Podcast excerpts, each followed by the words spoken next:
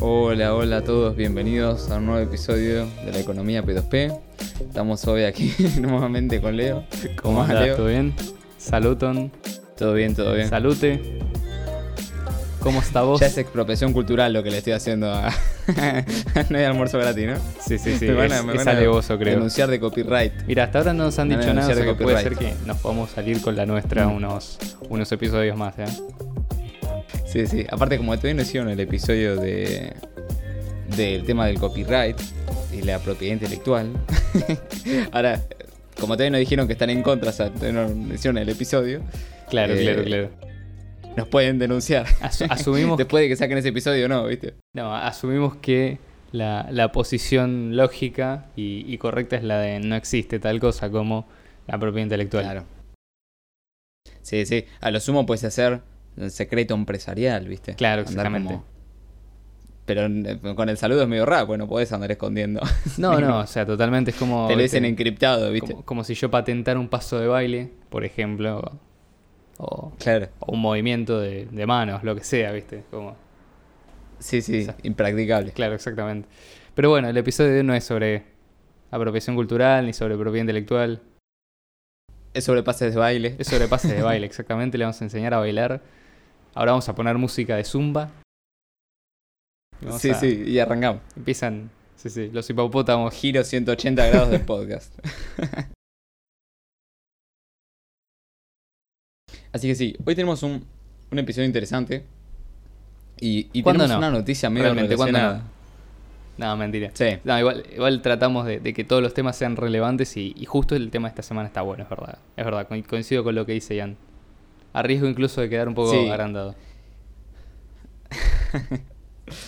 y bueno, cuando se- el, el campeón festeja como quiere, ¿no? Sí, sí, sí. Cuando salís tres veces campeón, festeja como querés. No se te puede decir más Entonces, entonces básicamente, bueno, primero tenemos una noticia que parece no está en algún punto medio relacionada. Y es que Paxful, una exchange de cripto, no sé, lee si querés contarlo vos. Sí, nos llegó la noticia, la novedad. En realidad, obviamente no nos gusta traer noticias a- al podcast por una cuestión de que queremos que sea algo relativamente temporal. O sea, los temas que tocamos tienen de alguna manera que tener una continuidad a lo largo del tiempo, ¿no? No pueden quedar desactualizados. Pero, en este caso, como viene al tema de hoy y como tiene que ver con una mentalidad que viene hace ya hace tiempo en la comunidad de cripto en general, bueno, eh, consideramos que era relevante traerlo. Y en este caso, la comunidad de Paxful o el CEO de Paxful decidió remover a ETH o Ether, que es el, token nativo de, de Ethereum, de eh, el sitio por, entre comillas, problemas éticos con ciertas actualizaciones que ocurrieron en Ethereum hace un tiempo, que son la transición de Proof of Work a Proof of Stake, y supuestamente también por tener problemas con estafas y tokens. Esa parte no la entendí muy bien. O sea, dice que el problema de Ethereum es que mucha gente lo utilizó para estafar a las personas, creando tokens que después se vendían por mucho dinero, que terminaban siendo scams o estafas, y que por eso también lo está retirando del mercado. El principal argumento es que porque Ethereum ahora es proof of stake, se convirtió en una especie de dinero fiat digital, así lo está llamando el CEO de Paxful, y que por eh, algún tipo de compromiso ético con sus creencias y por criticar a Ethereum por haber traído un montón de, o haber retrasado la adopción de BTC, particularmente con, convengamos que estas personas son maxis de BTC, eh, por haber traído eh, a BTC muchos años de desgracia, ¿no? Por supuestamente retrasado. No es que son problemas que tiene BTC por diseño ya, sino que es culpa de otros siempre. Eh, bueno, van a estar retirándolos de, de, la plataforma. Lo cual nos parece gracioso porque nosotros denunciamos en, ese sentido, la comunidad Bitcoin Cash es, vocal con respecto a eh, que BTC potencialmente podría transicionar hacia una moneda que o bien sea proof of stake o bien tenga inflación ilimitada, como lo tiene en este caso Ethereum, es decir, una emisión con- constante. eh, y que bueno, obviamente contrasta e- esto y choca mucho con la idea original de Bitcoin, que era justamente tener un dinero deflacionario, descentralizado por prueba de trabajo y con mineros correctamente incentivados. ¿no? Eh, hay que ver qué opina el CEO de Paxful de BCH, si estaría considerando eh, estudiar su posición para acercarse a la versión original de Bitcoin, tal cual fue concedida por Satoshi Nakamoto, ¿no? Ese es un poco el resumen, ¿no? De, la historia. Obviamente, si tenés algo que acotar o, aclarar. Digamos, la, noticia es, más jugosa por el tipo de comentario que hace el, el señor este, pero bueno, tampoco quiero entrar mucho en detalle porque ya siento que es un poco. Vamos a decir. Voy a robarme una frase que usó alguien de la comunidad que es: El muerto se ríe del degollado, ¿no? Como los de BTC que están hace años secuestrados de alguna manera por eh, el cártel bancario y bajo la influencia de las decisiones de unos pocos desarrolladores con, con, acceso privilegiado al repositorio de la única implementación real que existe en BTC, están riendo de que otra moneda que les compite en uso y que logra cautivar a mucho más usuarios y que consigue más fees, ciertos protocolos dentro de Ethereum ya consiguen más fees que la cadena entera de BTC. Eh, bueno, se están riendo porque pasaron a ser proof of stake. Definitiva, creo que llama un poco a la reflexión, ¿no? Eso. Encima le, pusieron el replace by fee, full replace by fee. Sí, es obligatorio. Dos minutos, ¿viste? se ríen de otro que puso. Pero el negro estaba un paso más adelante, nada más. Sí, sí, sí. O sea, es, es el. Ahí. O sea, fue más fácil hacerlo por, con Ethereum por una cuestión de diseño de Ethereum, pero eventualmente todo esto se viene a BTC. Eh, y de hecho, uno de los episodios que, si no escucharon, les recomendamos que escuchen es por qué BTC podría volverse proof of stake. O sea, cuál es el problema con BTC hoy que lo pone en riesgo de convertirse en una moneda que justamente utiliza proof of stake como eh, mecanismo de consenso. Creo que, si no me equivoco, es eh, uno de los episodios de, la, de la década del 30, digamos, de los 30 y algo pero no estoy exactamente seguro de cuál es el número. Si me dan un momento, vos ya seguí, yo vuelvo cuando lo tenga. Sí, sí. Qué buena década los 30, ¿no? Sí, Estamos ya en los 40. bueno, el tema que tenemos hoy, si querés, eh, medio vamos entrando en, el tema. Acabo de encontrar. es, el episodio número 32. O sea, se dice, eh, perdón, el título es Las criptos caen bajo el control del Estado, la nueva normalidad. Eh, y hablamos en detalle sobre Proof of Stake en Ethereum, cómo BTC podría implementar esto y bueno, eh, vayan a escucharlo si no lo han hecho hasta ahora. Sí, el más clickbait de todo fue ese. Probablemente, pero. Pero, pero quedó bueno, justificado, exactamente. Sí, sí. Bueno, hoy lo que tenemos. En realidad viene, viene relacionado una noticia que pasó en estos últimos días. Eh, estamos en diciembre del 2022, por si lo escuchan en el futuro. Eh, o en el pasado sí existe la tecnología. Claro, bueno. sí, sí. Viste, ya se inventa todo. Hoy, hoy vamos a ver que la ciencia ficción no, no, es, no es tan, tan ficción. Sacá GPT-3. Sí, sí. Sacá chat GPT.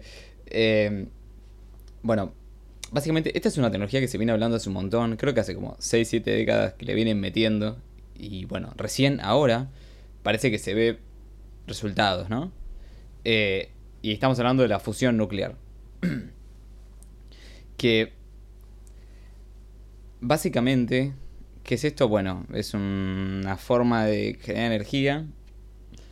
Hay, distintos métodos, eh, especialmente el que logró este logro es vía láseres, ahora explicamos un poco. Eh, obviamente nosotros no somos físicos ni, ni el podcast se trata especialmente de la fusión nuclear, sino lo que queremos hablar es cómo, cómo el avance tecnológico que no tiene que ver específicamente con el avance tecnológico de Bitcoin Cash, o, ni siquiera te diría de los ASIC, de, minería de Bitcoin Cash, es, un avance tecnológico eh, más amplio, ¿no? Eh, o de otro sector que tiene que ver con la energía, afecta a Bitcoin Cash, afecta a prueba de trabajo, y le afecta positivamente. Eh, eso es un poco lo que queremos traer hoy. Entonces, básicamente, ¿qué es lo que hace la fusión nuclear? Bueno, hay distintos métodos, uno por ejemplo es, hacen colisionar distintos átomos. En general esto se hace con hidrógeno. Especialmente este caso lo que se hace es eh, se coloca dentro de un tambor enchapado en oro y se dispararon 192 láseres eh, a una cápsula que contenía una bolita del tamaño de un grano de pimienta llena de átomos de hidrógeno. ¿No? Bueno, ¿qué es lo que produce esto? Produce, si querés, un, un pequeño sol. Eh, ese es siempre el ejemplo que te suelen dar con, con hidrógeno, porque es exactamente lo que pasa en el Sol. Eh, básicamente, esto genera eh, una altísima temperatura que se utiliza para calentar agua, hacer girar una turbina y generar energía, básicamente. bueno, ¿qué es lo que se logró? Que se genere más energía de la que se consumió para generar la reacción. Eh, es algo súper interesante porque hasta ahora siempre era tirar. le tira con los láser y gasta más de lo que. ¿Me entendés? De lo que generan. Entonces, lo que hubo es una ganancia neta de energía eh, con esto. O sea, lo que pasa es que normalmente los átomos se repelen, pero en este caso al contrario, se juntaron y se fusionaron. Entonces se genera esta reacción. Eh, es interesante, es algo que se logró en el, Departamento de Energía de Estados Unidos. Eh, es un laboratorio cerca de San Francisco, eh, en California. Y bueno, ¿qué, esto, ¿qué es lo que abre? Bueno, esto abre... obviamente esto no, no es viable ya, ¿no? O sea, no tiene... Sí, no, es que ya está saliendo reactores de, de, fisión nuclear para para el mercado y que la energía va a empezar a ser producida de esta manera en Estados Unidos. No, no, acá tenemos todavía décadas de laburo. No, sabemos cuántas, ¿no? Capaz mañana se descubre algo. O no. Eh, por lo menos dos, tres décadas hay de esto para que más o menos ande. Después falta hacer que escale y todo este tipo de temas. Pero lo interesante es que con hidrógeno y láseres y agua, si querés, y las turbinas y todo esto, se genera energía. O sea, no tenés que ni, extraer petróleo, ni esperar que haya viento, sol, ¿viste? o sea, tenés como todas las ventajas de la energía nuclear, pero sin, sin desperdicio, ni tener que andar buscando uranio exacto, o o lo que sea. Sí, porque acá, las ventajas de todos lados. Acá había algo que me parecía por ahí importante resaltar, que es algo que al principio no dijimos, que es, hay una diferencia, o sea, la energía nuclear ya se viene utilizando hace tiempo, o sea, la, la humanidad ya sabe utilizar la energía nuclear para obtener energía. Lo que se utilizaba antes, y que de hecho se sigue utilizando en todas las centrales nucleares que funcionan hoy en día para producir energía, es un mecanismo conocido como fisión nuclear, en la cual se utilizan eh, isótopos de, de átomos que son inestables y de átomos que generalmente tienen mucha masa atómica, por ejemplo el uranio 235, que es uno de los más comunes, se bombardea el núcleo de ese átomo y cuando se parte, se fisiona el núcleo, se producen elementos diferentes, pero a la vez esa reacción genera energía. Produce también una reacción en cadena que controlada permite generar energía suficiente como para poder calentar una turbina, eh, perdón, calentar agua, mover una turbina y eh, eso es lo que eventualmente termina generando energía. Las desventajas que tienen es, tenés que conseguir el uranio, que eso es bastante costoso en términos de minería, lo cual obviamente aumenta el costo de la implementación, pero supongamos que eso lo, tenemos resuelto. También está obviamente el tema de los desechos eh, que, eso produce, es decir, el residuo que queda de la fisión nuclear, que no siempre es algo que se puede utilizar y que se habla de desechos radiactivos, ¿no? que suelen ser como los principales argumentos en contra de la energía nuclear. Y si bien yo personalmente estoy a favor de que se utilice ampliamente todo lo que se tenga que utilizar la energía nuclear, porque puede ser una forma muy eficiente y barata hoy en día de conseguir energía, eh, esto es un paso más, ¿no? porque eventualmente podríamos generarlo solamente con hidrógeno, que es, un, que es el elemento más común del universo, eh, es el elemento que tiene número atómico 1, es decir, tiene el, Creo que en este caso lo que se utiliza es un isótopo de hidrógeno, pero el hidrógeno solo tiene un protón eh, y un electrón, nada más. Y después tenés el, el deuterio, que tiene un protón y un neutrón, y un electrón, obviamente. Y después tenés el tritio, que es el más raro de los tres, que sería es, el átomo de hidrógeno con dos neutrones y un electrón. O sea, que tiene una masa atómica un poco más, más pesada. Pero básicamente sigue siendo mucho más común y está mucho más disponible que eh, el uranio, por ejemplo. Entonces ahí ya tenés una ventaja en cuanto a, bueno, de dónde sacamos el combustible para poner en marcha toda esta reacción. Y es, de hecho, lo que hace el Sol, justamente como decía Ian. Sí. Sí, bueno, otra cosa es que o sea, acá son, son dos cosas distintas, ¿no? Eh, obviamente nosotros, hablo por los dos, estamos totalmente a favor de la energía nuclear. Eh, y lastimosamente el hipismo internacional eh, a puro llanto lo atrasaron décadas a la sí, energía sí, nuclear. Sí, definitivamente. tendremos tiene una mala algo muchísimo mejor. Sí, y tiene una mala una mala una mala prensa sin sí, sí. sí, sin sentido porque hoy en día la energía nuclear es hiper segura. O sea, los reactores nucleares de última generación son hiper seguros y hiper eficientes. Inclusive hay reactores que utilizan los desechos de los reactores comunes, digamos.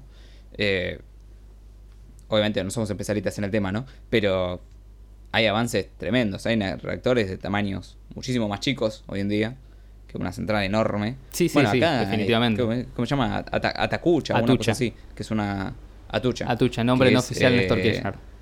De verdad. ¿En serio? Sí, sí, sí, de verdad. este, bueno, básicamente eso es una, una central nuclear eh, versión en escala más chica.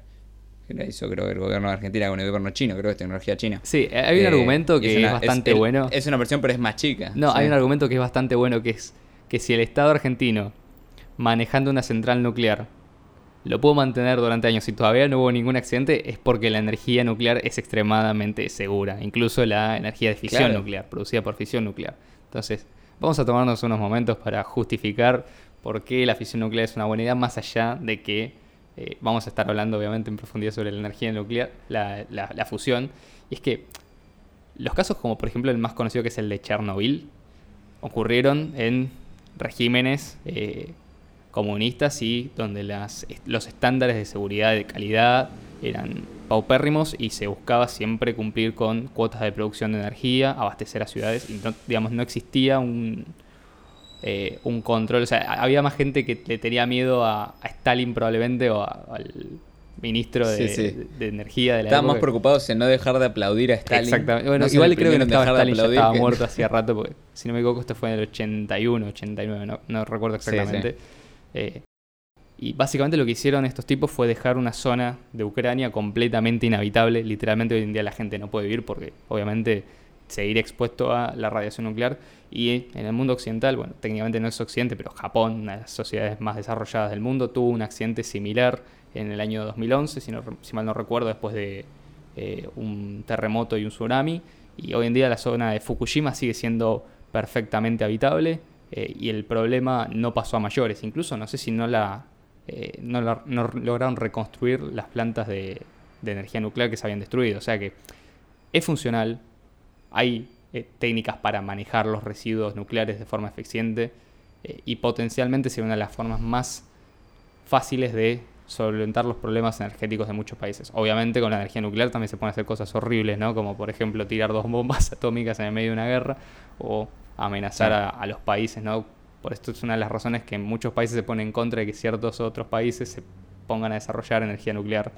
Pero bueno, ya tiene que ver más con política internacional y con conflictos eh, globales que obviamente no nos llegan a tocar a nosotros y a este tema particular. Sí, lo, interesante de esta noticia es que son como, los, si querés, los pequeños pasitos.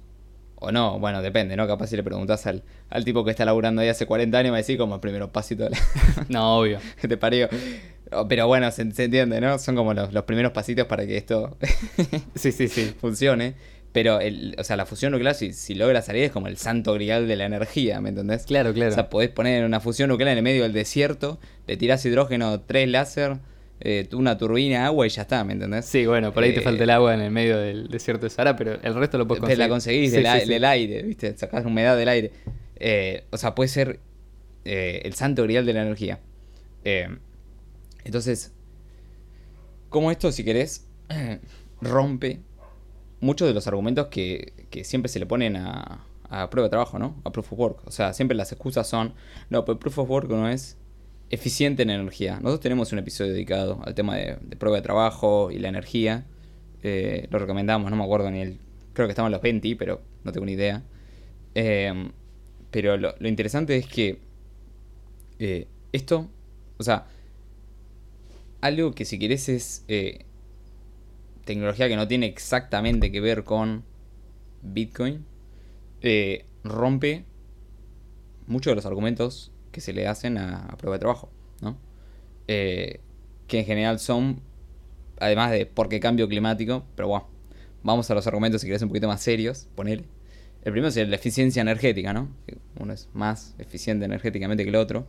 Cosa que cada vez es menos, porque cada vez eh, los ASIC consumen menos energía para producir más hash power. O sea, la, tendencia es hacia la eficiencia energética. Eh, en, o sea, vos, por ejemplo, eh, agarras X cantidad de energía eh, y la pones a generar hash power hace 10 años y la pones a generar hash power ahora y hoy te consume, pero debe ser cientos, si no miles de veces más hash power. Incluso mucho más. Este, es lo mismo que pasó con los primeros motores. Es decir, es verdad, antes se consumía, si se quiere, mucha menos nafta, ¿no? Y mucho menos petróleo a nivel internacional. Eh, pero los motores también eran mucho menos eficientes. Hoy en día se consume más de ese recurso, sin embargo los motores son mucho más eficientes, te permiten avanzar mucho más kilómetros por litro, por ejemplo, que es una de las medidas que se utiliza. Y ahí ya tenés una ganancia en términos de, energía, de eficiencia de energía, que es lo que realmente deberíamos estar mirando. No solamente el tema de, bueno, cuánto del recurso se está consumiendo, cuánta emisión, sino qué utilidad nos está dando. Es decir, no estamos usando motores de vapor para mover las cargas entre ciudades, por ejemplo, los, este, los productos o los bienes o, los recursos entre ciudades o lo que sea, sino que realmente se está usando de una manera mucho más inteligente y donde se está dejando en muchos casos operar libremente al mercado. En ese sentido, el, mercado internacional debe ser el más eficiente del mundo. ¿Por qué? Porque es el único que no está regulado en absoluto. y las regulaciones son acuerdos entre partes pero no se aplican de ninguna manera a todos los estados, por lo menos por, hoy, por, eh, por ahora. Sí, entonces, bueno, esto obviamente tiene mucho que ver. Eh, o sea, cada vez tenés prueba de trabajo cada vez es más eficiente. Gracias a la especialización, justamente. O sea, si por ejemplo le pones eh, algoritmos anti-ASIC, como tienen monedas como Monero, estás, no estás permitiendo que esto avance, ¿no? De alguna eh, manera vos estás, obligando a la gente. A, equipo que no. Claro, estás atado a otro tipo de equipos. O sea, estás atado, no sé, a que Intel saque un procesador más fuerte, ponele, eh, más potente que los actuales. Sí, pero, que no te permite. especializado para generar hash power. Exacto, entonces vos estás... no estás escalando la seguridad. Claro. No, lo, que quería decir era que con eso también, digamos, estabas perjudicando también al uso eficiente de esos otros recursos. Porque si vos, por ejemplo, un procesador de uso general, en vez de ponerlo en una computadora dentro de una fábrica para controlar un robot, por ejemplo, lo tenés que dedicar a generar eh, prueba de trabajo para una moneda, en lugar de utilizar aparatos más eficientes para los dos, de alguna manera vos estás reteniendo eh, el avance de la eficiencia en cada uno de esos ámbitos, porque la eficiencia, digamos, a medida que se especializa, se va dando de forma separada en cada uno de los factores que, integran la producción de cada uno de, los, estos eh, recursos. Y en definitiva también eso conlleva un desperdicio. O sea, el desperdicio real no es solamente consumir más de un recurso, el desperdicio es cuánto de ese recurso no se está aprovechando justamente porque hay un montón de cuestiones intermedias que afectan el rendimiento que no tienen que ver tanto con la tecnología, sino con cuestiones regulatorias, con eh, cuestiones, por ejemplo, en el caso de Monero o en el caso de otras monedas que tienen este sistema o, mecanismos anti-ASIC, eh, diseños de protocolo que les, les, impiden justamente lograr esta eficiencia. Sí, ¿sabes qué? Me parece esto? Parece como eh, el, el típico caso de la ventana rota, ¿viste? Sí. De que si salís a romper ventanas crece la economía. Bueno, me parece como un argumento muy parecido. Si querés contarlo para romper una ventana. Claro, básicamente, ¿qué es lo que dice esto? Bueno, yo rompo una ventana, el dueño de la ventana tiene que comprar otra ventana, entonces crecimiento económico porque el que produce ventanas ahora tiene que producir una ventana más. Exactamente. Y la realidad es que, ese dinero de la ventana pudo haber usado en otra cosa, ¿me entendés? bueno, esto es exactamente lo mismo, pero con, con poder de cómputo y Bitcoin, ¿me entendés? Exacto, es, el mismo. Sigue siendo planificación central. O sea, cuando vos le pones un límite a la innovación, ya sea, porque puede ser un límite consensuado o puede ser un límite, digamos, impuesto. En este caso, el Monero, digamos, los mineros de Monero, los usuarios de Monero saben que este límite existe, deberían saberlo, digamos, de alguna manera lo están aceptando como parte inherente del sistema. Bueno, perfecto, por ahí ellos encuentran más valor y en ese sentido no buscan más eficiencia en términos energéticos, porque lo que privilegian es, por ejemplo, que Monero se pueda minar desde más lugares sin levantar tanto sospechas. O sea, es más fácil, por ejemplo, tener eh, 100 computadoras distribuidas minando Monero que un ASIC, porque el ASIC es muy evidente ¿no? que hay un alto consumo energético. Pero con esto, por ejemplo, también de alguna manera estás, con esta tecnología, desde el punto de vista energético, también estás resolviendo un poco ese problema, porque si es más fácil producir energía en cualquier lugar y no dependes de grandes centrales, sino que comunidades locales pueden tener su propia fuente de generación de energía, si es que eso se puede lograr, por ejemplo, el día de mañana, dentro de unas décadas, eh, bueno, ahí ya tenés una gran ventaja, ¿no? Que Monero hoy, por ejemplo, no está contemplando y que Bitcoin Cash, al no tener por protocolo este tipo de impedimentos o restricciones en el diseño, te permite expandir con otras eh, tecnologías que van apareciendo. Entonces, justamente, bienvenidos sean los ASICs, bienvenidos sea la innovación en, en, el campo energética, bienvenido sea, por ejemplo, si el día de mañana aparece una tecnología que ayude eh, a que Bitcoin Cash siga escalando como lo está haciendo ahora. Sí, porque siempre, si querés, tenés las dos caras de la, de la moneda del argumento que es, no, la eficiencia energética por un lado, sobre todo con prueba de participación, eh, y el tema de la cantidad de consumo energético, ¿no? Exacto.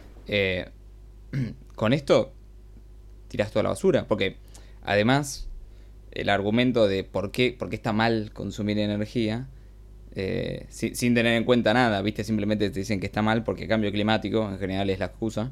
Sí, eh, la, otra realidad es que, por ejemplo... En, este, caso, capo, te dicen, no, porque tenés que quemar petróleo, ¿me entendés? Para quemar crudo, para generar energía y qué sé yo. No, con esto no, negro, tenés un reactor de fusión y esa energía, si querés, limpia, ¿no? Limpia, es limitada. Eh, sí, sí. Entonces, digamos, es mucho más fácil que digamos, la, energía que proviene para, hacer andar la ASIC venga de energía limpia, ponele. Sí, de eh, hecho. Estable, ¿no? Porque. Eso es parte de lo que pasa hoy en día. Igual... No, dependés del viento y, de, y del sol. Bueno, ahí, ahí, dijiste dos cosas que me parecen muy interesantes. La primera, que es algo que pasa hoy en día, que es que muchas veces los mineros de Bitcoin en general, recordemos que Bitcoin Cash, Bitcoin BTC, BSB usan el mismo algoritmo de minería, usan los mismos equipos, los mismos ASICs y por lo tanto suelen ser los mismos mineros. O sea, el, hash rate lo apuntan en proporción a el valor de la moneda en relación una con la otra. Eh, entonces, hoy en día los mineros de Bitcoin, por ejemplo, del protocolo Bitcoin de SHA-256, ¿qué hacen? Bueno, van hacia donde la electricidad es más barata o tratan de minimizar el costo de la electricidad justamente para mantenerse competitivos. Muchas veces lo que hoy en día están utilizando es energía residual que literalmente es desperdiciada. O sea, es verdad, aumenta el consumo de energía, pero energía que ya se estaba desperdiciando y que era un subproducto de la, fabricación de energía. ¿Esto qué, hace? Básicamente es estimular la producción de más energía. Y esto necesariamente es bueno porque de alguna manera te facilita eh, que la innovación y que la demanda eh, estén orientadas hacia donde realmente se necesita. Entonces, poder utilizar energía que iba a ser desperdiciada que estaba siendo desperdiciada, yo creo que es algo que habría que agradecerle a los mineros, no recriminárselos. El hecho de consumir energía, como dice Ian, es, no es algo necesariamente malo por sí mismo, sino que puede ser bien algo que, demuestre justamente una mejoría económica, una mejoría, de una mejoría en los, eh, lo que es el aprovechamiento de los recursos. Y después, por otro lado, que esto es algo que vos mencionabas con el tema de no dependés de que haya viento, que haya sol, cuando se apunta justamente a la solución, entre comillas, de las energías renovables, a las energías verdes, como por ejemplo, eh, no sé, la energía eólica, que son los molinos de viento gigantes que tienen unas turbinas que tienen sus, de, hecho tienen problemas ecológicos y que fabricarlas cuesta no sé cuántos recursos y que la energía que producen es escasa, entonces tenés que poner una al lado de la otra y después los animales se los chocan, es un desastre. Eh, o las, eh, la energía solar que literalmente tenés que poner paneles que hoy en día no son eficientes, entonces tenés que dedicar un montón de espacio, ¿no? porque eso también es espacio físico que podría estar implementado en otra cosa, como no sé, por ejemplo, tener vacas, pero no, hay que gastar... Un bosque. Pues. O un bosque, exactamente. Hay que gastar espacio físico en poner paneles solares uno al lado de otro que solamente van a andar cuando el sol se le ocurra aparecer y no haya nubes, y que encima eh, generan un montón de reflejo que va hacia, hacia la atmósfera de nuevo, o sea, generan un montón de calor ¿no? Por la cantidad de, luz que reflejan. Entonces, también dentro de toda esa área te genera un microclima que te impide, por ejemplo, desarrollarse ciertos tipos de ecosistemas. Y que obviamente es entendible cómo la gente te va a criticar por utilizar, por ejemplo, un ASIC en una situación en la cual vos eh, tenés un gobierno que te impidió utilizar energías de cualquier tipo, es decir, que haya libre fuente de energía en libre competencia. Por ejemplo, podría haber energía en base a combustibles fósiles, energía gas natural, eh, no sé, eólica y solar, por ejemplo. Y vos de golpe te dijeron no, eh, combustibles fósiles y gas natural no se puede, entonces directamente tenés que usar eh, solamente energías renovables. Claro, ¿qué pasa? El precio de la energía, primero que sube. Y segundo, si al minero le sigue resultando rentable utilizar esa energía, la va a seguir usando y eso va a hacer que el precio suba más. Entonces la gente se queja de que tiene que pagar más y echa la culpa al minero y no a la persona que impidió que la competencia y la, oferta de energía creciera en relación a lo que la demanda eh, lo, permitía, por ejemplo. Entonces ahí ya tenés un factor que es la intervención económica del Estado en el, mercado de la energía, si se quiere, que obviamente es uno de los grandes problemas que la gente no ve cuando considera el problema del consumo de energía, entre comillas, de Bitcoin, por ejemplo. Ya está, terminé con toda esa idea. además, acá hay un punto y es que, en general, viste que siempre los mineros se ubican geográficamente donde les conviene más por costo de energía y, y donde el gobierno es más amistoso, ¿no? Sí. Eh, donde no están baneados. Eh, lo interesante de esto es que si tecnología funciona y llega a la escala de que está, o sea, llega a estar disponible para todos, vamos a decirlo así, eh, los mineros, o sea, al momento de seleccionar la ubicación geográfica, tal vez no van a estar tan interesados en simplemente donde la energía es barata, porque puedes usar reactores de fusión nuclear para ver en cualquier lado. Sí. Vas a estar más atento a otras cosas, ¿no? Claro, exactamente. que no te joda el gobierno, por ejemplo. O sea, va a haber más foco en donde es más amistoso.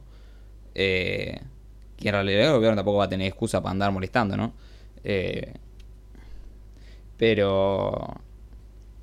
O sea, acá hay. hay, hay que cambia el hecho de por qué eligen la ubicación geográfica. Un poco. Esto también llama a la descentralización geográfica, que este es otro de los sobre los temas por los que lloran eh, en Proof of Stake o en, Proof of Work, donde tienen algoritmos eh, que prohíben cierto tipo de minería especializada. Igual aclaremos eh, de entrada, pues esto obviamente correspondería a una, un episodio entre comillas crítica de Proof of Stake, pero la descentralización geográfica que ellos buscan no es necesariamente mucho mejor cuando uno mira los mapas ¿no? de dónde están ubicados los nodos mineros, son los nodos validadores. Generalmente están ubicados en Europa, en Estados Unidos donde tienen justamente mejor acceso a una conexión estable. No van a estar ubicados en el medio del Pacífico donde tenés que estar conectado con una antena satelital para agarrar 2 megabits por segundo de internet, porque justamente la gente no va a ir, por más que, o sea, tiene un incentivo económico para estar conectado todo el tiempo. Entonces, ahí ya tenés un desincentivo, si se quiere. Ahora, suponiendo que a la vez que perduran tecnologías como Starlink, por ejemplo, y tecnologías como la fisión nuclear, podría justamente, entre comillas, tener casi todo resuelto en ese sentido. Entonces, y esto justamente no depende de que la tecnología sea proof of stake. O sea, esto es algo que se puede obtener en la teoría y en la práctica, ¿por qué no? Con proof of work tal cual fue implementado por Satoshi Nakamoto. Sí, y acá hay otra pregunta, por ejemplo, saliendo más allá de los argumentos que siempre le hacen en contra, aparecería si querés un nuevo argumento. Oh, qué miedo. Dice, eh, ¿qué pasa con el hash power, no? O sea, ¿no se vería afectado? O sea, ¿qué sentido tiene prueba de trabajo si el combustible, energía, se vuelve prácticamente gratuito? O sea, tampoco sabemos si se vuelve prácticamente gratuito, pero bueno, supongamos que va a ser muchísimo más abundante, más estable y todo esto. Eh, lo cual es una pregunta que, tiene sentido, ¿no? Sí. Es más una pregunta que un argumento. Porque... No, no, es una pregunta que es, válida, ¿no? Porque si uno dice, bueno, los mineros utilizan esa energía para generar prueba de trabajo y eh, poder encontrar nuevos bloques o encontrar un nonce válido, ¿no? Eh, ¿qué, impediría que el día de mañana los mineros tengan tanta energía que pudieran multiplicar exponencialmente el hash power que, poseen? Entonces, yo creo que en primer lugar... Eh, hay que entender que el tema de la disponibilidad energética, cuando decimos prácticamente ilimitada la energía que se podría obtener mediante la fisión nuclear o mediante nuevas fuentes de energía, estamos hablando de que igualmente existe un proceso de extracción, existen factores económicos dedicados a esto, existe un mercado para esta energía, es decir, por ahí la energía se abarata lo suficientemente como para que lo que una casa consume no sea demasiado, dependiendo de la disponibilidad que tenga. Lo que eh, un, usuario promedio consuma no sea demasiado. Ahora, en grandes escalas siempre existen mercados de, de, commodities o directamente mercados en los cuales eh, la energía en grandes cantidades sí tenga un valor, incluso si es bajo, pero va a tener un valor y siempre se puede eh, mejorar la eficiencia de, de, los recursos consumidos apuntando a gastar lo menos posible. Entonces, por ejemplo, es un poco parecido a cuando te dan una bolsa de plástico. La bolsa de plástico para vos tiene muy poco valor, pero en grandes cantidades eh, las empresas, por ejemplo, que venden bolsas de plástico no, no cuentan bolsas de plástico individuales que venden. Probablemente cuentan toneladas de bolsas de plástico que venden, ¿no? Entonces ahí ya tenés un argumento de cómo la economía de escala te ayuda y justamente para que tener una economía de escala necesitas tener especialización. Para tener especialización necesitas tener innovación. Para que haya innovación tiene que haber libre competencia de factores y eh, de recursos en el mercado. Sí, además, además el, el hash power no es simplemente energía, ¿no? No es que tiras energía y aparece hash power. Claro, exactamente. O sea, acá, hay un proceso tecnológico. O sea, hash power es, si quieres, es más tecnología que, que energía, ¿no? O sea, son las dos cosas. Es energía que vía tecnología se convierte en poder de cómputo. Eh, no es que simplemente porque hay más disponibilidad de energía eh, aparece más hash power, ¿no? Eh, obviamente lo incentiva, pero justamente eso, lo incentiva, no lo, no, lo, no es automático. no es que vos enchufás Sí, sí, sí. Pones en el tomacorrientes, pones un cable y te tira hash power. No, tenés que tener un equipo dedicado Exactamente. a generar hash power. Eh, entonces, digamos que es energía más tecnología, si querés a lo sumo. Pero no es solamente energía. De, hecho, el hecho de hoy en día el, el, hash combustible se, vuelve más abundante. Claro, de, alguna manera el hash power hoy en día se comporta como, como un commodity, como una materia prima. Eh, por lo menos en, lo que es el mercado, ¿no? Cuando se tienen mercados de ASICs incluso de segunda mano, tercera mano, ¿no? Donde hay gente que los puede seguir aprovechando, los puede seguir utilizando. Esto también de nuevo reduce un montón el tema del consumo de, o, del desperdicio, que es interesante desde el punto de vista no ecologista, si se quiere, eh, o de preservación de los recursos. Bueno, existe. ¿Por qué? Porque se puede utilizar de forma muy barata. Supongamos que yo soy un minero que tiene un ASIC de última tecnología y lo tengo que vender porque ya la energía a mí no me resulta barata. Perfecto, no es rentable, pero lo puedo, se lo puedo vender a alguien que tenga acceso a una tecnología de generación de energía mucho más eficiente, mucho más barata, con mejor disponibilidad y esa persona lo puede reutilizar. Entonces eso que era desperdicio ya pasa a ser utilizado de una manera en la cual genera un beneficio para la persona que decide invertir en esa tecnología. Entonces tenés una reutilización de, de esos recursos y justamente el ASIC eh, es más innovación tecnológica, más especialización en los circuitos que simplemente cuánta energía le puedes hacer pasar o cuánto voltaje puede, puede aguantar un chip. Son chips muy específicos que están especialmente armados para desarrollar y eh, procesar el algoritmo SHA-256, nada más. Sí, exactamente. O sea, lo podés tostar un pan y no te sale el pan tostado. No, no. Igual creo que si lo apoyás arriba sí, pero no. Capaz que sí. Y de hecho, igual también. Este, otra cosa que te puede mejorar bastante es, por ejemplo, cosas secundarias, no accesorias al proceso de minería, que es, por ejemplo, la refrigeración. Hoy en día, mantener refrigerado un, este, un galpón con ASICS es carísimo. Bueno, capaz que con esto se te abarata mucho, tenés mejor vida útil de cada uno de los equipos que vos comprás, entonces los puedes hacer durar más tiempo.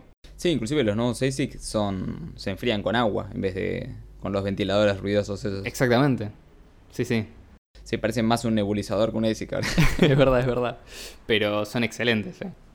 eh o sea, son excelentes porque aparte, son mucho mejores que los ASICs de primera generación. O que las tarjetas, Que las tarjetas gráficas. Sí, entonces el hecho de que el combustible, energía, de los mineros se vuelva más abundante esto, al contrario, es totalmente positivo. Esto les da estabilidad y previsibilidad de, si querés, su materia prima, que sería este combustible, eh, de los mineros, ¿no? Eh, esto es, al contrario, es totalmente positivo. El hecho de tener un flujo constante, eh, más estable, previsible de energía, tiene más sentido que, que, que un mundo donde no, ¿viste? Entonces, si no hay viento, capaz baja el poder de cómputo porque no hay energía, ¿viste? No, acá no, acá es constante. Eh, entonces, por otro lado, tenemos otro argumento más que es si esto no ocurre, ¿no? O sea, si la fusión nuclear no ocurre. Eso es un argumento a favor de prueba de, de participación. O sea, ¿tiene sentido prueba de participación si no ocurre la fusión nuclear? Sí. Cortado el podcast.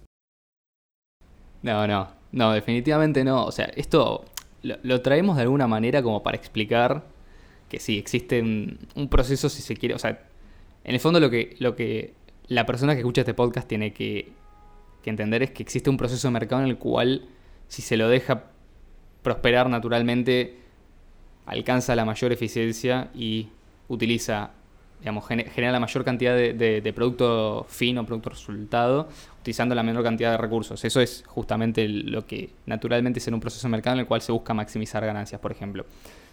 Pero esto hoy en día igualmente aplica. ¿Por qué? Porque existen fuentes de energía que están siendo desaprovechadas, como dijimos anteriormente, e incluso fuentes de energía que no necesariamente dependen de que la tecnología de la fisión nuclear, eh, o de la fusión nuclear, perdón, eh, exista para poder ser aprovechadas. Hay un montón de fuentes de energía que hoy en día eh, no están siendo explotadas y justamente porque quizás o no existen incentivos económicos para explotarlas o estamos hablando de zonas en las cuales es muy difícil acceder o no hay, un, no hay una gran actividad este, económica, o sea, por ejemplo, lugares alejados de, grandes ciudades o lugares de difícil acceso. Entonces, acá hay que entender que en un proceso en el cual se da libre competencia, podría ocurrir, ¿por qué no?, que los mismos mineros sean los que se acerquen a decir, bueno, nosotros tenemos una actividad que es altamente dependiente de la energía que se produzca. Si ustedes nos ayudan, por ejemplo, construyendo una planta de energía que aproveche, no sé, el calor de, de la Tierra que emana este volcán y de nuevo lo que se utiliza es claro, es energía geotérmica que se utiliza, de verdad. Sí, sí, pero me, causa gracia porque es lo de los bonos volcán, ¿viste? Exactamente. Nosotros nos podemos ubicar acá, aprovechar gran parte de la energía y, por ejemplo, este pueblo de 500 habitantes puede tener electricidad confiable, no tiene que depender de las turbinas eh, eólicas, por ejemplo, o de la luz solar para producir electricidad que sea barata y que sea eh, confiable y, práctica de utilizar. O sea que, no, lo que no, tiene ningún argumento proof of stake. O sea, la realidad es justamente lo, opuesto. Es uno lo que tendría es que entender por qué la gente, porque claramente las personas que están promoviendo proof of stake, sobre todo a niveles estatales o gubernamentales o dentro de estas organizaciones internacionales, ¿Por qué están buscando promover Proof of Stake? No es, justamente porque sea más económicamente viable o, ecológicamente eh, sea mejor. Es porque nos quieren mucho. Es porque nos quieren mucho, nos quieren, nos quieren, nos quieren, a cada uno mucho como esclavo. Sí, sí.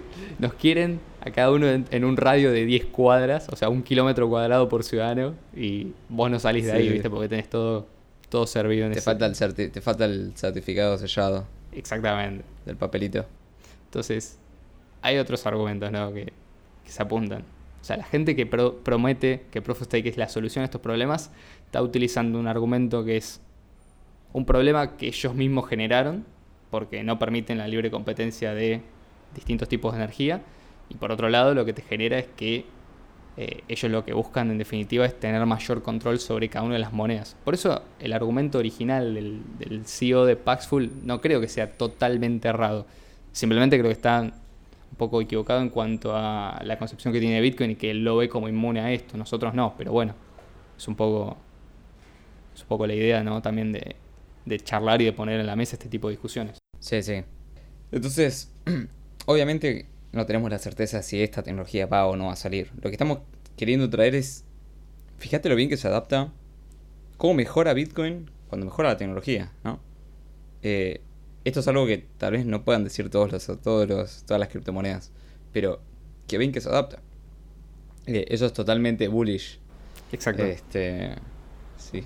Sí, de hecho, eh, muchas veces pasa que puede venir una tecnología que sea mejor y que desplace otra tecnología. Lo que tiene Bitcoin es que el protocolo es tan maleable, en el sentido maleable en, eh, cuanto a adaptable, flexible a estas nuevas tecnologías, que las nuevas tecnologías que le aparecen lo hacen muchísimo mejor, no peor, como, como ocurre, ¿no? No lo deja obsoleto, o sea, si aparece fusión nuclear y los mineros empiezan a utilizar esta tecnología para generar energía más barata y ser más eficientes, aportar más, más seguridad a la red, mejor para Bitcoin, o sea, mejor para el protocolo de Satoshi.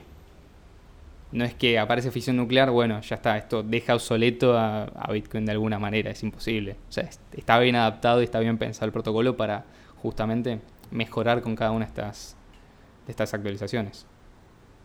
e. Sí, sí. Así que, bueno chicos, esperemos que la verdad que les haya interesado, les haya gustado este, este nuevo episodio. Eh, ya saben que nos pueden seguir en un montón de lugares, como nuestro canal en Telegram, en Twitter, en Instagram, En Memo. eh, memo.cash. en Memo, en, en podcast, en YouTube, En Spotify, en Anchor y en Odyssey. Google Podcast y en Odyssey, que se suben automáticamente todos nuestros videos de YouTube. Eh, y no sé si me olvido de algo, seguramente me olvido de algo. Creo que esta Eh, vez no, creo que dijimos todo. Igual, por las dudas, tienen todos los enlaces en la descripción. Sí. Sí, sí, sí. Así que, bueno, un gran aplauso. Muchísimas gracias a Leo. No, gracias a vos que Este- te luciste con el tema que trajiste. Fue idea de Adrián, ¿eh? Aclaro. Para bien o para mal fue idea de Adrián. Cualquier cosa, hablan con él. Sí, sí. ah, les dejo un número y Sí, sí, sí. lo hablan ahí. O le, le mandan mensajes a, a Telegram. Eh, yo tengo una duda. Sí. Voy a tener... Sí, sí, lo borraste. Yo vi que lo borraste, pero corresponde. Vamos a tener el día de mañana un mini reactor de fusión nuclear al lado del nodo de Lightning Network. Quiero, quiero que me respondas esa tu pregunta te empresa. Tu empresa de, de- de- de cable, de cable te lo trae, ¿viste? Claro. El centro te manda. O sea, que Cablevisión me trae a mí el, Sí, el, sí. el nodo ¿no? y al lado el reactor para alimentar el nodo. Sí, sí. Adentro del router. Para que no lo sabe, esta fue una de las preguntas que se hizo en un debate entre Beacon Cash y BCH y gente del público. Aparte, es algo que no sé por qué, pero siempre le preguntan, boludo. Es una pelotudez que siempre la preguntan. Yo me cago de risa acá que la escucha. Te preguntan si, por alguna razón extraña, no sé por qué, te- el, tu router de internet te va a venir con un nodo de ley Evo. ¿Por qué carajo el nodo de internet te va a venir con un nodo? No tiene nada que ver, boludo. Uno Es lo más de antiespecialización aparte que hay. Es como todo lo contrario de la teoría económica que, va a- que acabamos de explicar. Pero tiene nada que ver, boludo. Es como que te diga, no sé, el. ¿Qué sé yo? Me, me compré una computadora, me viene con. la- la- con una ladera, boludo. No, no tiene nada que ver, son dos cosas distintas, ¿me entendés? Te viene con frutas todos los días, ¿no, negro? bueno, ahora estamos trayendo la versión evolucionada. Para los muchachos que hacen siempre esta pregunta. Sí, te va a venir con nodo de Lightning, con nodo de BTC y además con un mini reactor de fusión nuclear. Todo en tu router de internet, en tu modem. Exactamente. Sí, sí, sí. Todo dentro del modem entra, ¿eh? Encima son finitos, son como las MacBook, ¿viste? Sí, sí, sí. Con la turbina, todo, todo. Con los 192 lásers también, ¿viste? Qué hijos de pu. Así que bueno, chicos, pero esperemos que les haya gustado. Lo mismo digo, lo mismo Y digo. Después sigan- tenemos, tenemos que explicarle a la gente mi idea para una Lightning Network mejorada. Lo que te comentaba antes de. Dale, dale. O- El- eso para otro episodio. Otro episodio, otro episodio. Sí, bueno, chicos, nos vemos el viernes que viene. Esperemos que les haya gustado. Chau, chau. Chau, chau.